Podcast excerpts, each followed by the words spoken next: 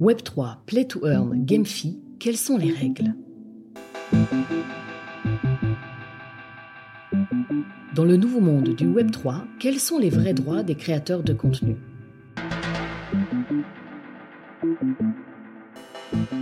Je commencerai par un bref rappel de quelques notions essentielles du Web3. Nous verrons d'abord qu'une expérience Web3 est une tokenomics ou un projet associant token et crypto-monnaie. C'est aussi une expérience immersive dans un univers virtuel. Enfin, c'est une utilisation des technologies immersives XR. L'expérience métaverse utilise avant tout la technologie du Web3 portée par la décentralisation. Il faut donc bien appréhender cette notion de Web3 et bien comprendre cette notion de décentralisation et ses réels enjeux qui sont avant tout économiques. Par cet article qui sera suivi de plusieurs autres, je vous propose de vous aider à mieux comprendre les enjeux juridiques que pose la participation à une expérience gaming play to earn, comme par exemple la saison 3 proposée par The Sandbox, A Love is Forever.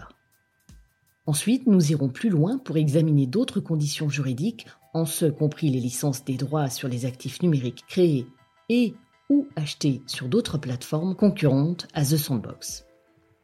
Enfin, je vous proposerai mes avis et analyses, car si vous êtes une PME, un commerçant indépendant, un créateur de contenu, sans doute avez-vous à cœur de comprendre aussi les enjeux juridiques inhérents à toutes les opportunités pour vous de créer vos propres expériences Web3.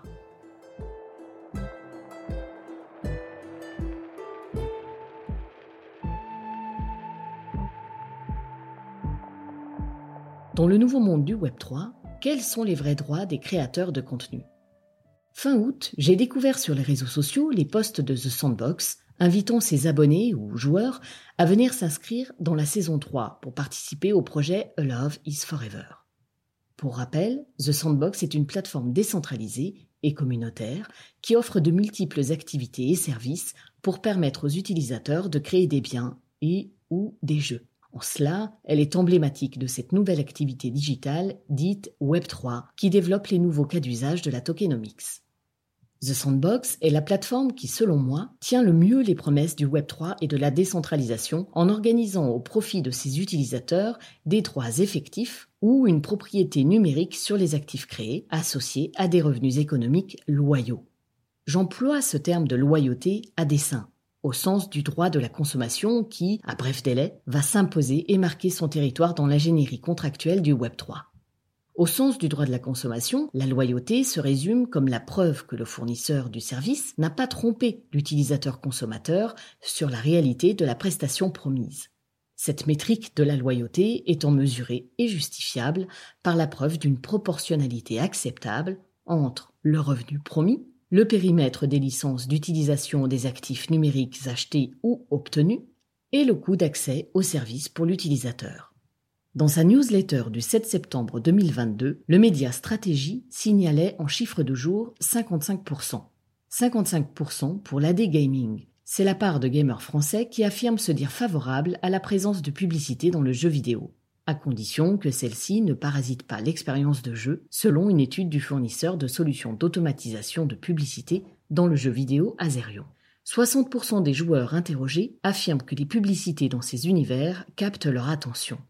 C'est dire que les enjeux d'une expérience gaming dépassent de beaucoup la relation plateforme-joueur. Pour nous résumer, que l'expérience immersive en gaming ou en événementiel se déroule sur la plateforme The Sandbox ou ailleurs, nous avons à cœur de vous aider à comprendre les nouveaux outils numériques de demain qui a déjà commencé à produire ses effets. Aussi, avant d'entrer avec vous dans l'expérience proposée par The Sandbox pour son jeu de la saison 3 Love is Forever, et ensuite aller visiter les autres expériences des plateformes concurrentes, nous vous proposons cet article comme le numéro 1 d'une série. La série Immersion juridique dans le métaverse et le Web 3, comprendre les règles.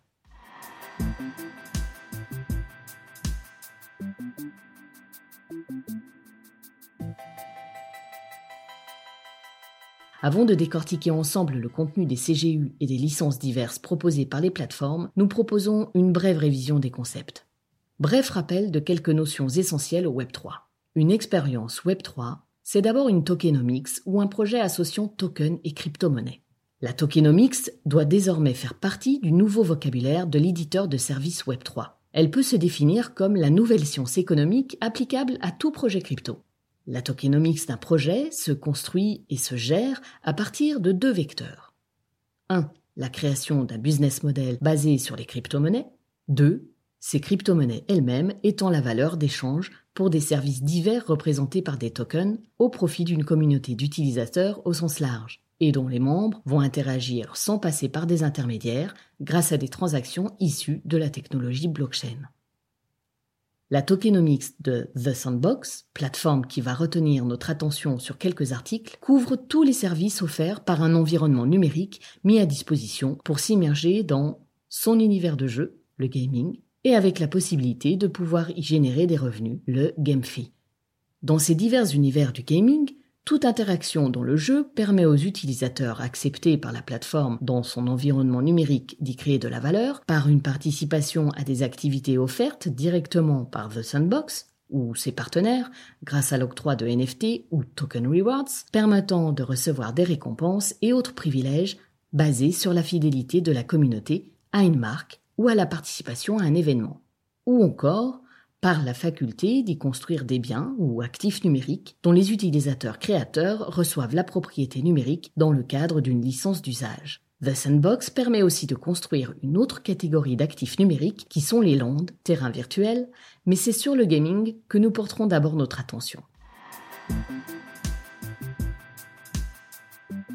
Une expérience Web3 est immersive dans un univers virtuel une utilisation des technologies immersives XR. Si vous venez régulièrement sur mon site et que vous avez lu mes précédents articles, vous savez donc que le métaverse est une évolution technologique qui permet une expérience immersive virtuelle en 3D. C'est désormais l'utilisateur du service, vous, qui à partir de son ordinateur ou de son device mobile, smartphone, tablette, peu importe, allez non plus lire du contenu ou l'écouter, mais allez appréhender le contenu proposé par une expérimentation en utilisant des outils spécifiques comme des casques de réalité virtuelle ou une interaction par des avatars. Le Web3 permet une expérience virtuelle en intégrant des technologies immersives regroupées sous l'acronyme XR qui rassemble la réalité virtuelle, la réalité augmentée et la réalité mixte. La réalité virtuelle permet l'utilisation d'avatars dans des espaces immersifs. La réalité augmentée, elle, va projeter des images de synthèse sur le monde que nous voyons. La réalité mixte mélange quant à elle environnement physique et virtuel. Mais l'intérêt de ces technologies ne repose pas que sur l'évasion dans une expérience virtuelle immersive. Le métaverse, c'est bien plus que cela pour l'éditeur de l'expérience. Cela consiste à développer toujours plus de moyens pour que l'expérience dans le métaverse produise une conséquence, le plus souvent économique, en dehors du métaverse, avec de vraies conséquences dans la vie réelle et matérielle du bénéficiaire de l'expérience. Ainsi, les expériences virtuelles des utilisateurs des espaces métaverses ne remplacent pas les expériences de la vie réelle, bien au contraire. Une expérience métaverse réussie est celle qui enrichit et augmente la vraie vie de l'utilisateur en dehors du métaverse, car il doit en recevoir des avantages. Tandis que l'éditeur de la plateforme Web3 et son partenaire commercial pourront aussi recevoir des revenus. L'éditeur pour la rémunération de la mise à disposition du service le partenaire commercial par la vente de son produit ou service, qu'il soit organisateur d'un événement hébergé dans le jeu ou pure player.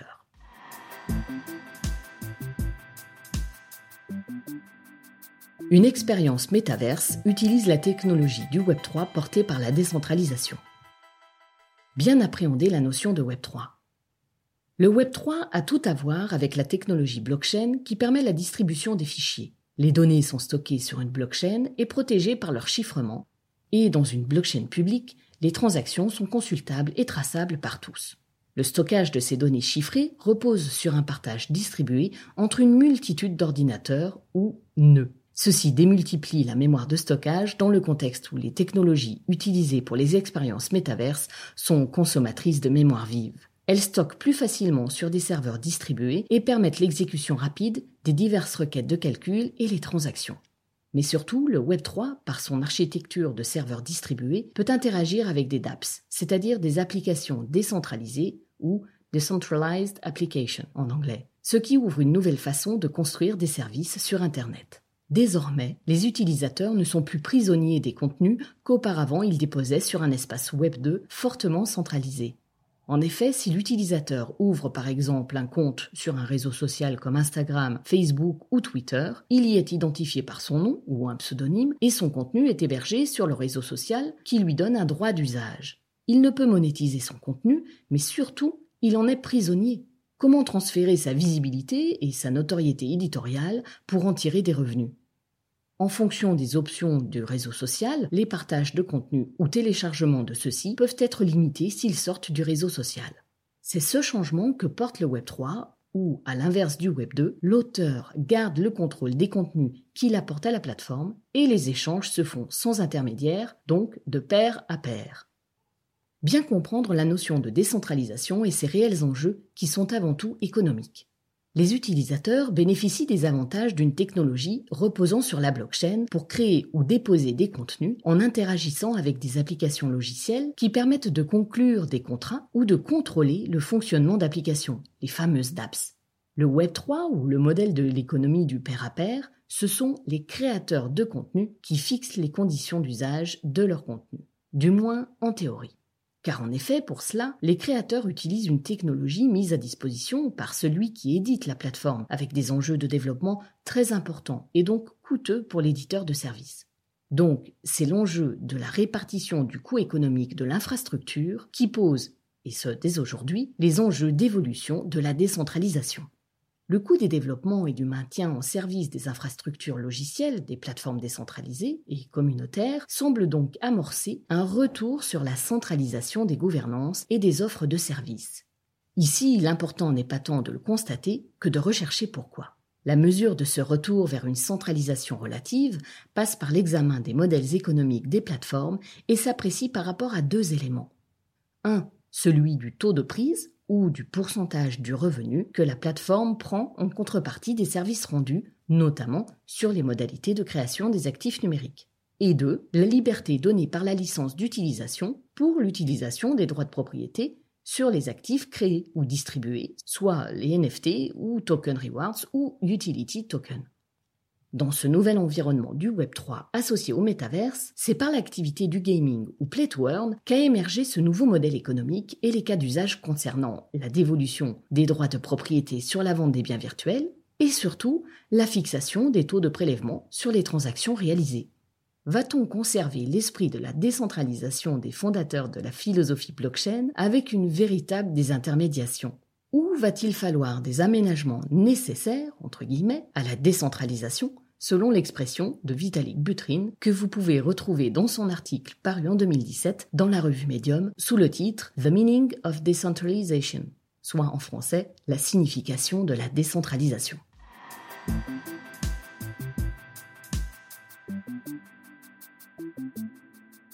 Conclusion provisoire en huit questions. Gagne-t-on vraiment de l'argent ou des revenus crypto dans le métaverse et notamment les univers immersifs du gaming? 2. Y est-on vraiment propriétaire de ces actifs et savez-vous appréhender les limites de l'utilisation d'une licence des NFT et divers tokens? 3. Quels sont les droits des partenaires agréés par la plateforme pour vous offrir les diverses expériences, en ce compris les expériences fans et communautaires pour l'animation brand des marques? 4. C'est quoi une démarche marketing to avatar pour une marque, quel que soit le contexte de l'expérience Earn ou pas? 5. Le RGPD s'applique-t-il ou pas? 6. Quelle est la frontière entre le respect du RGPD et de la vie privée ou privacy dans le contexte où ces plateformes utilisent les traitements de données à base d'intelligence artificielle? 7. Le droit de la consommation peut-il être opposé par les utilisateurs joueurs? Et enfin 8, y a-t-il en devenir? À prendre en compte dans les CGU de la plateforme le respect des droits fondamentaux de la personne. En un mot, la personne humaine a-t-elle des droits opposables au fonctionnement du smart contract ou du code exécutant? Nous tenterons de vous proposer des réponses. Le cabinet oriente ses activités pour toutes les opportunités offertes par l'écosystème Web3 qui aménage le trilemme de la blockchain, à savoir les crypto-monnaies, la propriété des actifs numériques et le coût des transactions le pourcentage du revenu prélevé par la plateforme pendant la chaîne de valeur. Notre objectif est d'aider les indépendants à développer leurs activités en toute sécurité juridique lorsqu'elles sont orientées sur le Web3 et les expériences métaverses. tout est en construction dans des univers extrêmement complexes. La réussite de vos projets, et notamment leur financement dans le cadre des levées de fonds dont vous avez besoin, repose pour les investisseurs sur la certitude que votre projet respecte aussi le droit applicable qui existe d'ores et déjà dans le Web 3. N'hésitez pas à nous contacter et nous faisons le maximum pour vous transmettre nos réflexions et connaissances pour vous donner envie de travailler avec nous.